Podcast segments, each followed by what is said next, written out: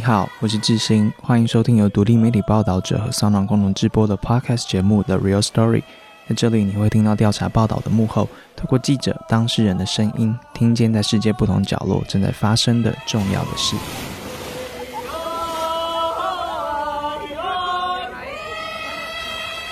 听到这集的时候，应该离二零二零年结束只剩下不到一个星期了。这一年过得又快又慢。疫情的爆发从去年的农历过年就开始了，接着关闭国界，两岸包机正义，全球的口罩酒精混战，一转眼我们又到了新年。这一年过得也很慢，慢到我们不知道怎么安排未来，有时候不敢有乐观的预测，甚至不敢有任何的期待。我们想了很久，二零二零年末要带给大家什么样的故事？为了你即将听到的这个故事呢，我们团队共四个人到了台东两趟，超过了一个星期。我们坐上故事主角的车，跟他到面店吃饭，和他去学校练习。在不同的场合，我们在台下以观众的视角记录他，理解他。我们准备给你的岁末礼物是阿豹阿忍忍的故事。喜欢自称普通台湾女子的她，在疫情之年出现在台湾各地的舞台上。不管是科技业的员工日、同志游行，或是独立乐团的演唱会上，都有她的歌声、她的身影。她的专辑也破纪录的同时拿下了金曲奖、金音奖两大音乐奖项的年度专辑。一位评审说：“阿豹的专辑是今年社会的最大共识。”一首《Thank You》也拿下年度歌曲的大奖。一张以台湾族语写的电音专辑是如何在疫情之年用大部分人听不懂的语言谱出人们都被感动的故事？一个在十六年前出道，却在隔年因唱片公司倒闭而离开乐坛的歌手，是如何在自己的文化里找到力量，唱出人人都能自在摇摆的旋律呢？我们的岁末特辑共包括了两集 podcast 节目，一篇由摄影与文字共同完成的作品，带领你用三个不同的视角认识阿豹，认识他唱出的那一些故事。现在，请你准备好你的耳朵，跟我们一起准备去台东。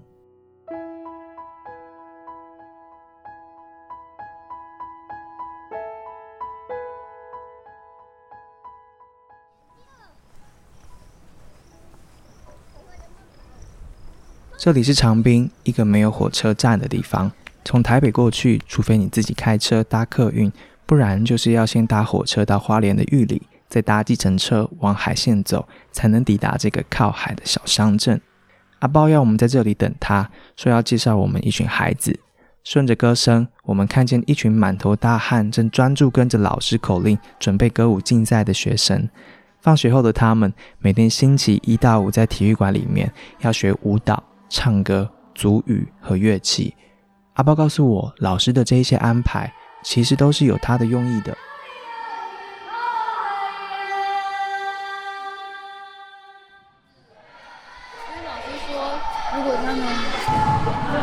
样子的话，他们会很容易走歪，就变会坏掉。哦，对啊，还有暑假，你说时间太多会做别的事。对对对对对对，因为在部落不好的朋友玩，不是说在部落啊，是在比较没有娱乐的乡下的地方，小朋友可能就会约一约骑摩托车出去玩啊。哦，骑车出去。可能国小国中就会骑了，大家都会。哦。对啊。所以要塞很满的行程，就让他们有比较正常的，然后去比赛啊，去看别的东西。这样老师也很累，很很累啊。所以。最主要是老师，所以我说他比较值得访问。我那时候看他们，我就觉得印象很深刻，是因为他们。大部分是传统乐舞，然后他们合唱的形式、合唱团的形式，其实在全台湾很多的原乡小学、国中都有这样子。他们其实每年都有比赛，像台湾组有台湾组的，我也有看过。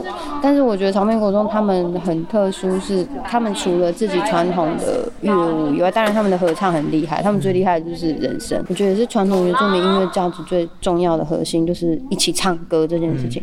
然后他们除了这个以外，他们也也有自己的 band，然后这个 band 也是这群人，对，然后我就觉得哇，这个学校真的很拼。然后因为他们有分两组嘛，有音乐跟舞蹈组。然后你舞蹈组，哎，又看到他们怎么又参加了？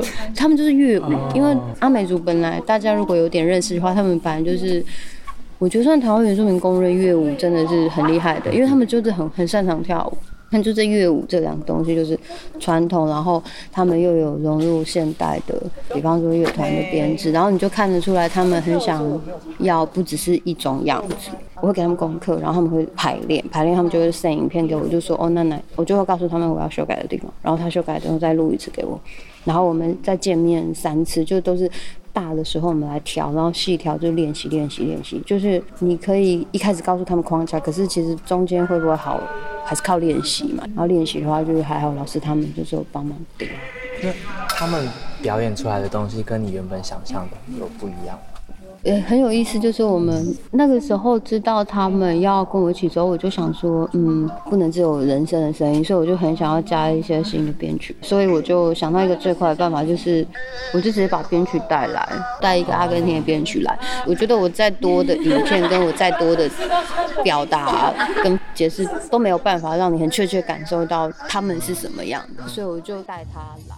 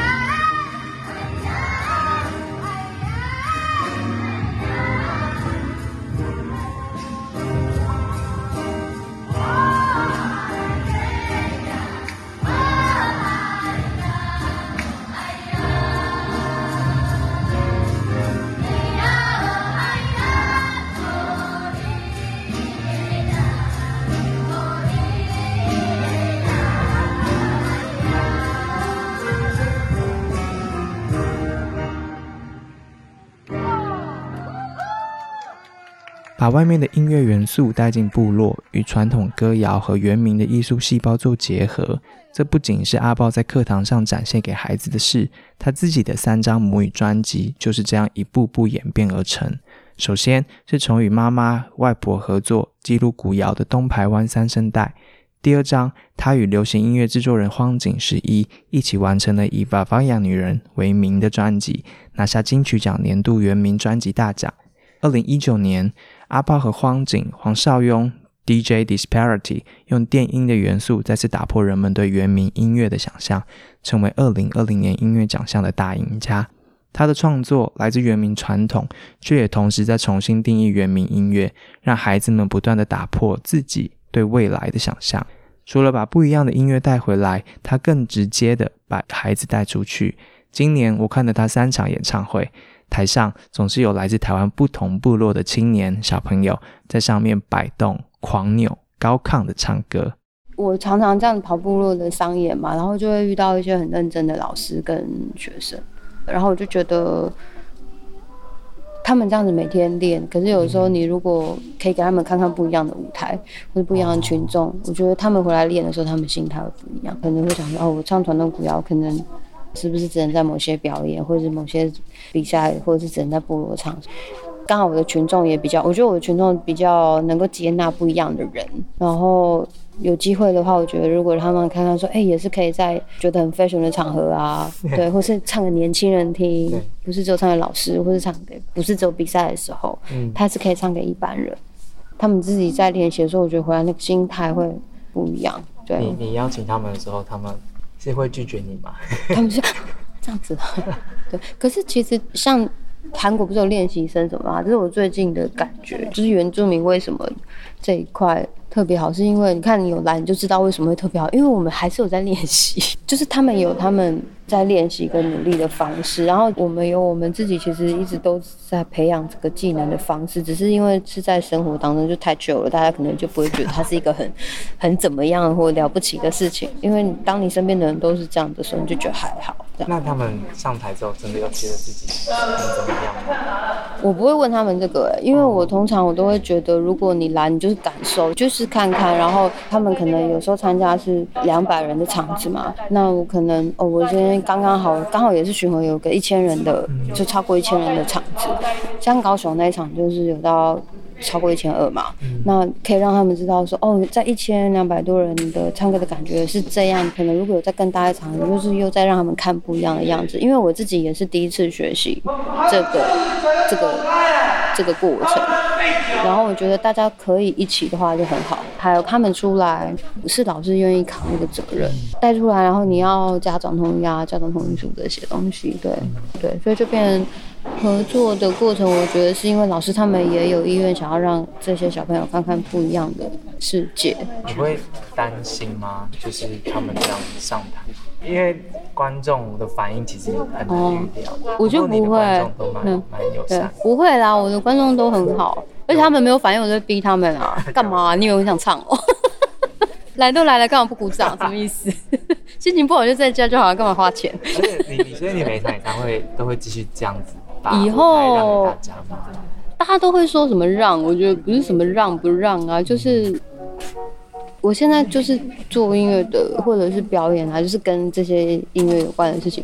我真的比较会像是一种，因为今天我有一个很不错的机会，那我们就一起来学这个机会好了。因为因为他们很小，然后他们可能在加入这些你的工作的行程当中，你你会不自觉的基调到他们以后。如果他们也想要从事相关行业的话，他们会知道说哦，可以到什么程度，因为他们也会来排练呐，然后他们就知道说这一切的演唱会是需要很多人帮忙的嘛，他会知道这些东西不是你在电视上面看到的那样。我觉得这个。这个呃，直接进入那个场域里面是最直接的教学，因为我们本来就是体验式的教育。原名大部分从像我们小时候，我妈妈他们教我们唱歌，都就是直接说他唱一句，然后我们就跟他唱一句，或是我们学煮一些料理，都是直接你就是来，他们有一些年长的女性长辈一起，你就加入，然后在旁边他就会丢，直接丢材料给你，你就是跟着。就没有啰嗦，就是你给他那个环境，然后你给他这个机会去做的时候，要长出什么是他自己会有。那有会长的人，他就是会长。然后有些人他只是觉得哦很开心来玩票的那种也 OK，但是总之会有一个，他可能就是下一个音乐创作人。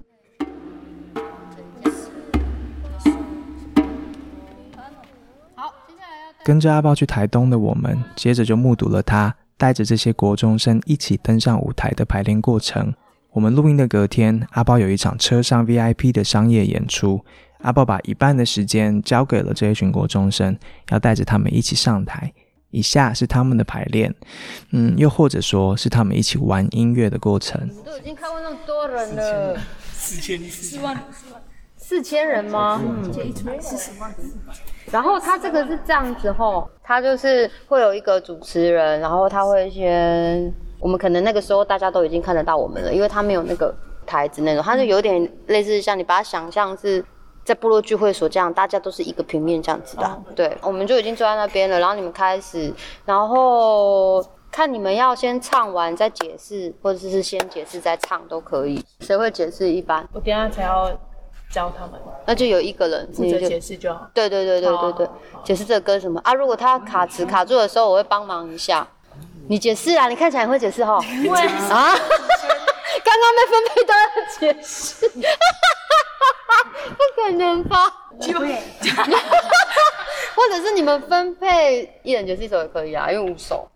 你们在台上会很紧张吗？那还好吧，因为他们没有跟你同台。真的假的？他们主要不是紧张观众，是紧张我吗？对，是在你旁边。以后你们就习惯了啦。我有一个歌叫《叮叮当》，它长这样。当铃声多响亮。对，就是这个。我就会说，好，接下来我要唱这个歌是《叮叮当》，然后圣诞节会唱的歌，然后我希望你们跟我一起唱。然后他们一开始一定会。抓不到音，你们一定会比他们快，所以如果我附送的时候，你们就假装是观众，就唱出来这样子。然后我就会说，好，它很简单，会不会唱圣诞歌？圣诞歌怎么唱？答对了，就是这首歌，很好。我们的圣诞节都是一样的，所以它的音就是叮叮当，叮叮当，这是你们的部分。好，我们一起来练习，one two three，唱。好换我，歌的铃儿铃，再一次。那我的耶稣都给你把刚刚啊，叮叮当，歌的铃儿铃，再一次。那我的耶稣都给你把刚刚啊，好，大家都会了哈。好，那我们就配音乐喽。除了教孩子唱自己的歌，阿豹接着用观众的姿态敲碗，要听国中生们会的歌谣。本来安排的数量，阿豹觉得不够，现场多点菜了一首。国中生们凭着直觉，快速地哼出了本来没有安排的歌，叫做《怀念曲》。老实说，这就是他们跟部落里长辈互相学习古谣的方式。透过这样的过程，他们也理解不同部落、不同时代彼此生活的内容与价值观。二零一五年起，阿豹的环岛收音计划，也就是这样一首一首收录起台湾各地的古谣，累积成不同族群共享的网络资料库，成为更多人的养分。嘿呀哦啊，好啊呀，嘿呀哦，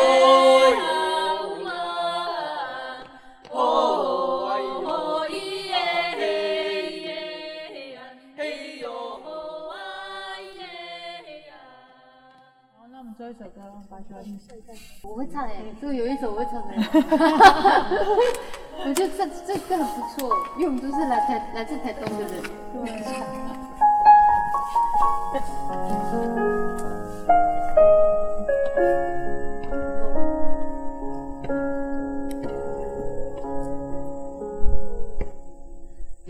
能把希瓦里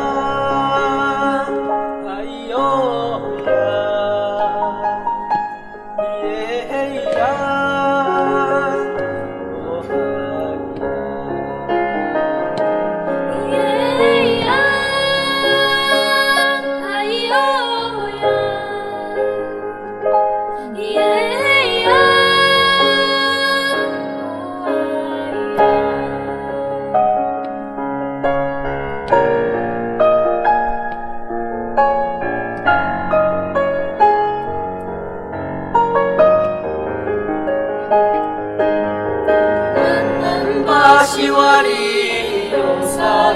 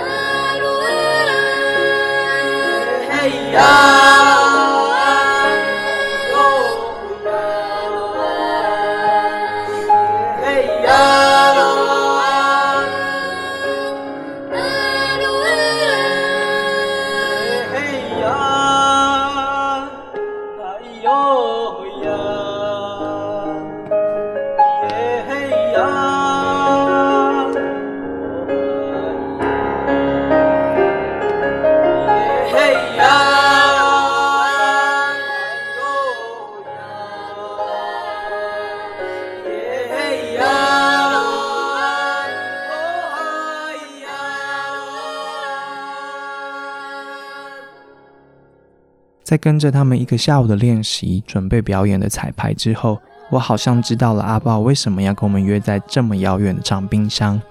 曾经是国语流行音乐歌手，以阿豹与 Brandy 团体拿下金曲最佳重唱组合的阿豹，在完成外婆遗愿制作东台湾古谣专辑之后，他说：“若是要在做音乐，要在唱歌，他就要唱自己觉得有意义的。他所谓的意义是什么呢？这几年来，从古窑收录计划到登上世界最大音乐节的舞台。”阿豹他一路上努力着的、惦记着的，跟我们这眼前的这一群小孩有什么样的关系？两天之后，在大雨之中的体育馆，我们跟阿豹又回到了长滨国中，邀请婉婷老师跟这些小歌手和我们聊了一聊。阿豹跟小朋友们说：“哎、超酷的！你们是在原乡做 podcast，、一个礼拜要练多少个小时啊？你问小时可能很 detail，哦你对们你们一个礼拜要练几几？次？每天都你看，哇！他每天都要开口唱歌。对，每天练多久？老师？一天最少是两个小时。你看，玛利亚凯莉也是这样练的。大家小心以后可能变玛利亚凯莉，要小心，要小心。不小心变成玛利亚凯莉。所以我就说他们不需要再给他们很多练习了，因为我以前也被这样练习过，你会觉得就他们这个基本功已经非常扎实了，所以他们你要给他们是别的，他们没有听过的啊，或是没有想过的玩法。嗯，然后，因为大部分的人都没有这么扎实的基本功，比方说，我今天遇到的是没有没有像他们那么勤快的练一一每天都有接触到唱歌这件事。如果他们没有每天练的学生的话，那我就可能会从哎、这句要应该要怎么唱啊，哦就会回到那个东西。但是长命国中不用，他们基本功已经太好了，嗯，对，嗯只是他们自己不知道，就不会觉得自己特别厉害吧？应该这么讲，嗯，还是你有觉得你自己特别厉害？没有？有他有，他现在很骄傲，走路都有风。因为他以前青年节的时候是完全闷骚，就是你怎么问他，怎么样讲他，他都不会回应你什么的。现在不一样。现在不一样，你不回应他，然后他也会主动跟你讲话。所以每天安排行程是你安排的，王婷老师。就是我会跟就是我们主任讨论一个礼拜的课程，就是要有哪些东西。那因为在原乡里面，我们会回来的原因也是因为想要做文化的东西，嗯只是方式不太一样。然后因为我本身是代课老师，然后我先生是老师，所以我们就一起回来这边。刚开始我很不愿意回来，因为这个环境让我没有办法接受，就是很不便利，然后我会觉得医疗上面的问题，这是我很在意的。然后吃的东西也不多，玩的东西也不多，所以我觉得回来真的很无聊。然后可是来到这个学校看的时候，我们就觉得只要做一点努力，这个学校应该就可以改变很多事情，然后学生也比较有事情做，虽然是很累的一种，可是我们还是决定回来做。刚开始是只有篮球队，也有田径队，本来在这学校本来就有，然后后面是因为会运动的人其实没有很多，也没有可以好好运动的那一种人才，所以我们就用另外一种方式，就是用唱歌，然后跟跳舞，就是我们本来就很会的东西，从舞蹈跟歌声里面，然后让他们知道自己是谁，可以学习到一些原住民的东西。因为原住民东西本来就是都是透过歌，然后才可以知道到底以前的人到底是怎么样过来的。哦对，因为就是也是听我自己的父亲讲，就是原住民的每一个舞步，它基本上都是有它的意义，它不是随便这样子做出来，是老人家先这样做，然后我们现代人再去做一些变化，这样子。可以举例吗？什么歌或什么？就是像比如说很多像我们花东的妇女的舞蹈都是以下半身为主，就是要重踏，嗯然后基本上那个我又问我父母亲说，为什么都要这样子很用力做？他就说，因为以前他们没有这种平地，都是泥土，所以他们在做任何事情的时候，就是丰收的意思，就是他们要看到那个什么哦尘土飞扬啊，然后我们踏在自己的土地上面好好珍惜啊，所以他们都是要重踏，就是压那个土，然后要有那个声音出来。所以我们华东地区就嗯台东地区的舞蹈都是那么重的原因就在这里。嗯然后台东跟花莲的舞蹈又有差别，花莲是比较温柔、比较柔软，动作没有那么的夸张，可是台东这边是一定要打，然后一定要用力这样子。这是有功能的，其实。对，它其实是有它的意义在的。这感觉有很多要学，有很多要教，哎，那你怎么安排他们的？就是每一天的时间呃我们基本上礼拜一跟礼拜五都是舞蹈时间，然后礼拜二、礼拜四就是学唱古谣，然后礼拜三下午都是在练合唱，所以他们其实真的平常很忙，就是除了扮演好学生角色，也要扮演好歌手的角色，然后舞蹈的角色，所以他们其实很累。你们加入这个社团之前就知道这么累吗？他们是半片半，频频摇头。不然你们本来的想象是什么？我们我国一的时候刚刚好才创这个社团，那个主任找我的时候，他说什么会乐器，然后进来，我想说应该就打乐器而已吧，然后就进来，不知道要练舞要练歌。他们都是半红半偏进来，然后有些是强迫的，嗯但是进来之后就不能退，要退不行，谁说可以退的？就这种。你很严格，半呃，没有，我其实很好，没有，就是就是该要求还是要要求。我觉得这边的场边的小孩子很天真浪漫，住在海的旁边，所以就是有很多的一些行为啊、举止啊、讲话态度，其实都是比较慵懒的，就很像在度假。可是如果真的要把这样的一件事情做好，其实不是只有这样子的态度，是你要更努力，然后更专注在每一件事情上面，才有办法，我们才可以一起一步一步的爬起来。因为如果这件事情只有我想做的话，你没有办法成，一定是学生他们也愿意这样子，一起努力，一起做到很好，也一点一点改变自己。我觉得我们才有办法，就是做到很好。虽然现在我们还没有到很好啦，就是我们还有很多需要改变，然后需要改善的部分。学生他们自己也有很多课业的问题、个人的问题、感情的问题，所以就是都还在彼此的学习跟磨合当中。你们觉得在这边学的是什么东西啊？平常的话，没有人要求你，嗯，这件事情要完成，就是你要自己要有知觉，要自制。然后到这个社团的话，老师就会要求你说，你上课我听到说什么，老师讲你怎样这样不好，你这个态度需要改进之类，他会跟你讲说你这方面要改进，然后他也会跟你说你从我从你在练习的时候看到你是怎样的态度，然后会反映到你不管是课业任何等等东西，所以我觉得在这个社团上是从另外一个方向看到自己的态度。你们继续在这边这个社团继续下去，除了老师不让你退出之外，应该也是你们自己想要继续吧？为什么？因为也是蛮辛苦。交到原住民朋友，因为我不是原住民，就是享受另外一个自己生活圈不会感受到的另外一个氛围。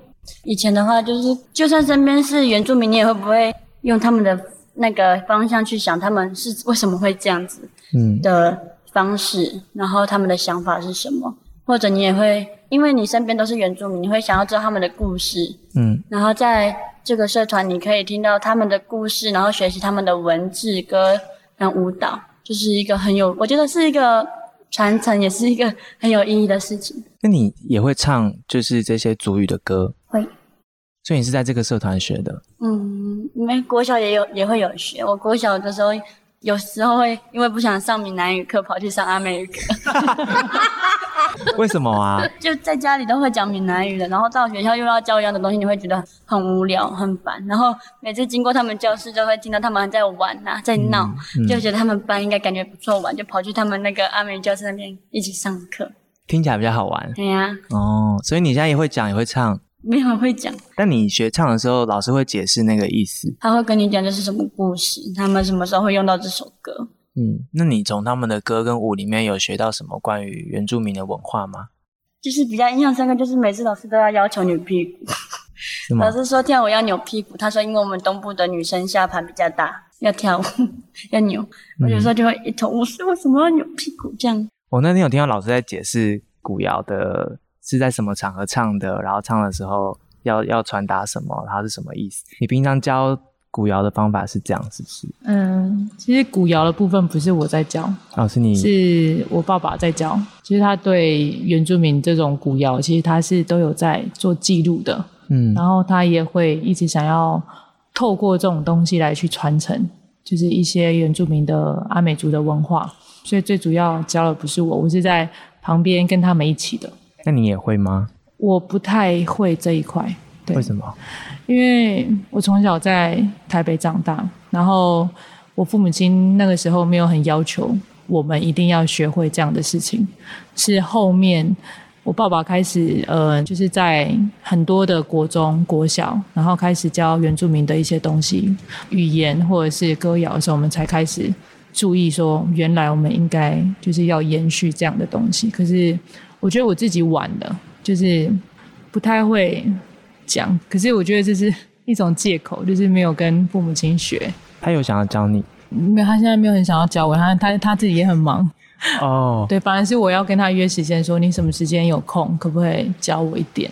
我爸爸在上他们的主语课的时候，其实我自己也有课，所以我也没有办法去参与到就是上课那个部分。嗯所以我一直认为他们那么小就可以开始去接触到这些很根深蒂固的东西，我觉得是一件很棒的事情。嗯嗯。那你知道阿豹在做从以前古谣收入，然后到现在用主语创作，你怎么看待这件事？我觉得很棒，因为其实阿豹在长庚演唱的时候有一次，然后他那时候还是跟阿豹跟 Brandy 的时候，哇，他是长庚的学姐，真的是很棒，然后又当歌手这样，然后我们在下面这样啊很开心这样，然后后面好像有一阵子就是他都没有那个出出现嘛，对。对，然后是从前年前年开始出了一张专辑，就是我忘记他那个专辑名称，好像是叫《女人》吗？女女什么？老方洋。是前年六一六年，更早一些。对对，反正我在前年的时候才说，哎，就是有阿豹，就是他还有持续在做这样子，嗯。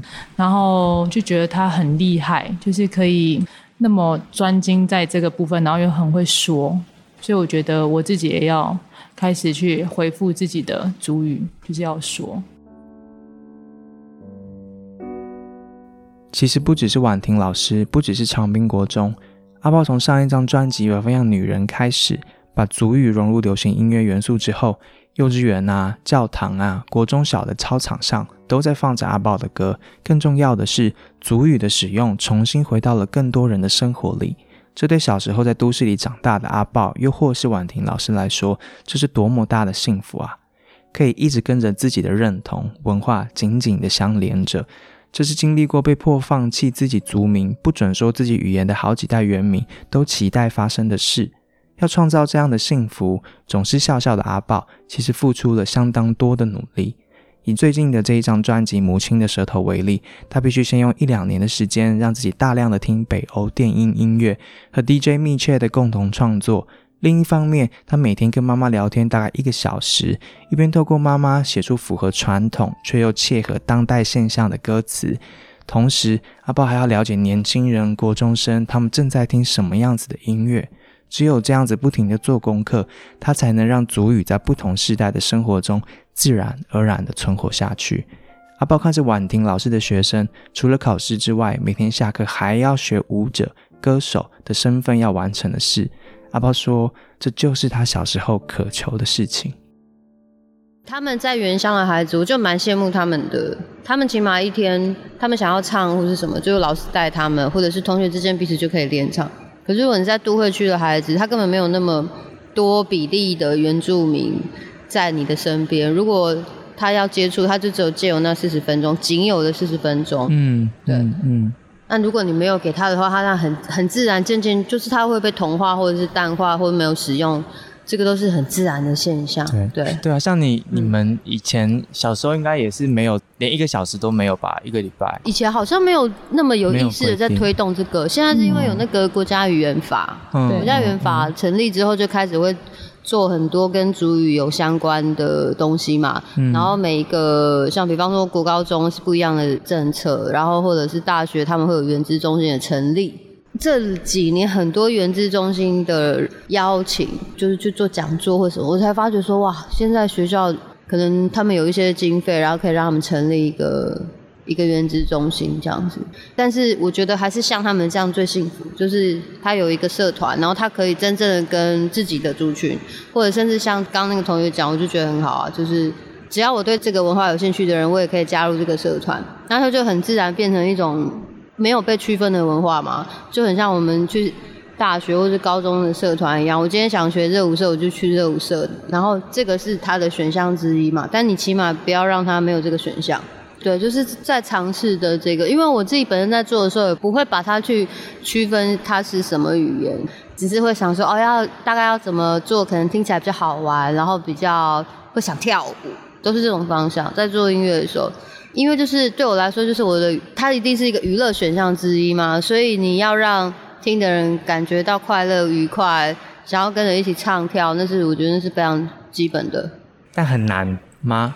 就是要尝试啊。就比方说他们喜欢什么样的节奏，所以我会常常问现在国中生在听什么，就是不定时会在 IG 上面问，哎、你们最近在听什么？因为现在大家同温层很厉害啊，他们就会给我听一些我可能没有想过现在孩子会听，因为我没有玩抖音，你们应该不知道他们应该都有玩抖音吧？抖音上面有些歌我是想都没想过，我就会知道说，哦，OK OK，现在他们喜欢这个东西这样我。说你们一边要跟就是上一辈学文化，另外一边要跟现在流行的东西竞争，才有办法把这些东西传下去。哎，对啊，就是这样，不然嘞。是一个 是一个比赛的概念。如果这样想的话，你就会觉得这件事很累。对但是我觉得一般人去上班、工作室打卡也有他们很累的地方，因为这是我的职业，嗯所以做这些东西就很像有些人他们去上班，就比方说我在 Seven，我就是要理货、归货、扫条码、盘点。这个就是我的扫条码 盘点，这就是我的工作内容，而且还比较有趣，因为他可以认识很多不一样年龄的人，嗯，嗯对啊，我的工作就会同时认识国中生，甚至还有在小的，然后有老人，如果这是你的工作，你要怎么衡量自己的工作成效啊？不用衡量啊，不用衡量啊，可以不衡量哦。这么好的工作，对，没有我的成效就是你有做完一个作品嘛，就看你要从什么角度啊。像我们一起做那个参加那次比赛，然后就是他们写了一个歌，我们帮他编曲。对我来讲，我就觉得哦，只要大家有一起完成这个过程，然后站上去得不得分，或者是有没有拿冠军，不是最重要的事情。我觉得最主要是大家一起的这过程。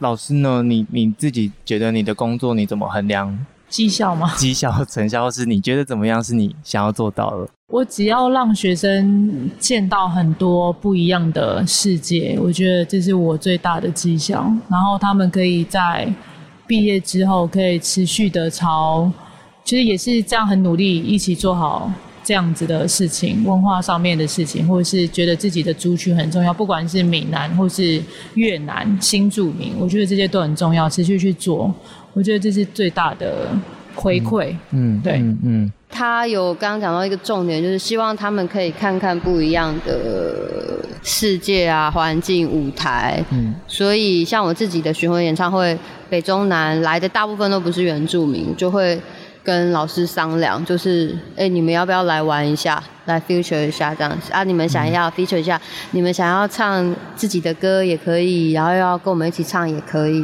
啊，都会有一段让他们 solo 表演的时间。最主要是让他们知道说，哦，其实外面的人对于他们唱这样的传统歌谣是会接受的，不用觉得不好意思或害羞，会觉得自己很奇怪。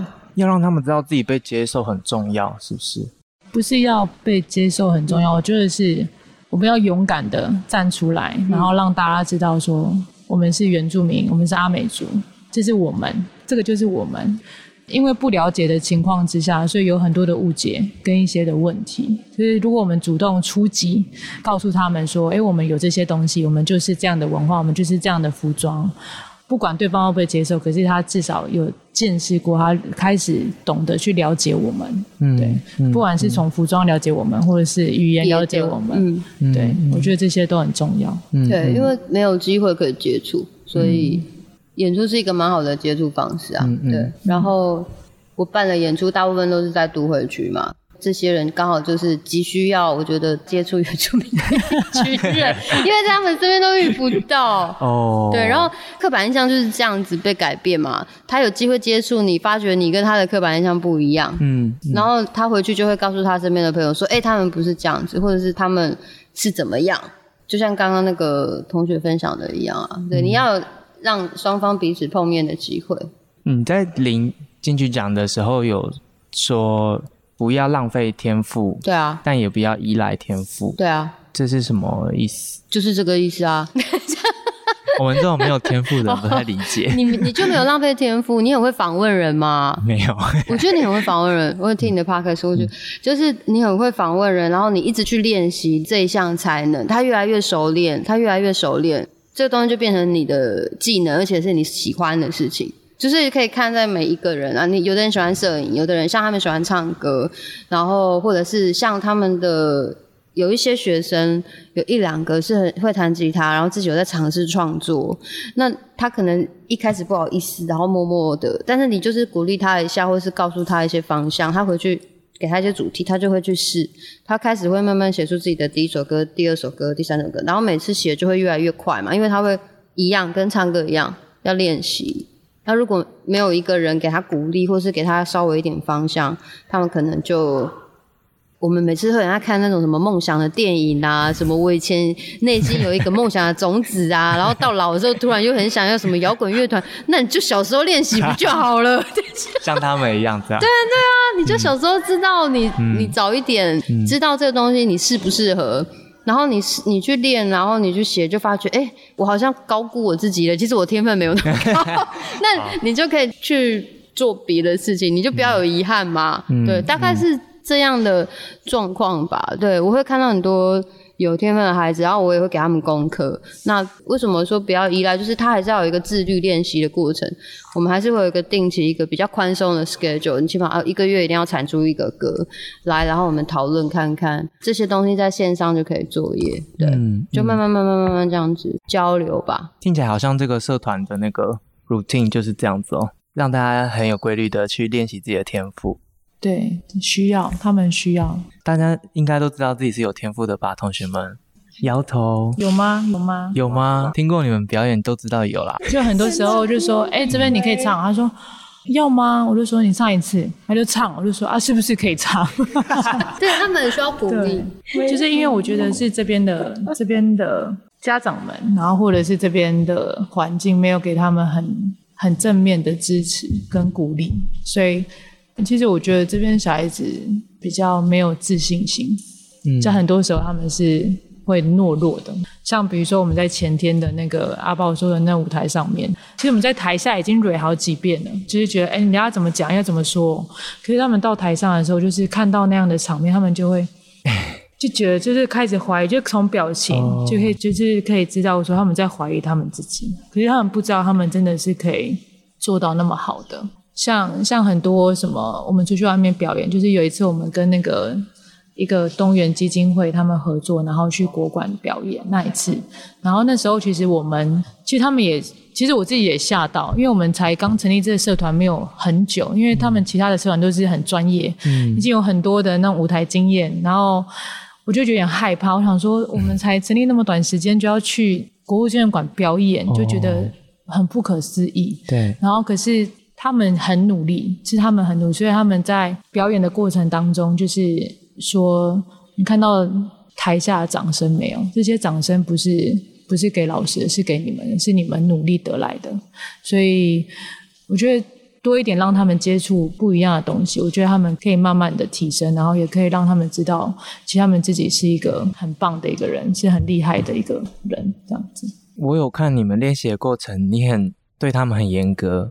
嗯，对，因为我觉得在在练习当中，或是在每一个动作里面，一定都是要要求完美。然后，因为这个表演不是属于一个人的，是属于全体的。那如果你今天自己个人的问题出错，那全部人都是一起出错，一起有问题。因为不会有人记得说，哦，他是姜世成，他叫徐涵，不会，他们只会记得这是长滨国中，这是长谷元武。可是私底下。就是还是可以很开心，或是干嘛聊天之类的。虽然他们还是会很压抑，没有错。严格也是因为你觉得他们做得到。对，所以我觉得他们只是他们不知道他们自己可以做得到，然后或者是他们觉得为什么我一定要这样子做？到底是为了什么而努力着？我每天也在问这个，好累哦，超废的。对啊，就是会不知道为什么为什么要持续一直这样做。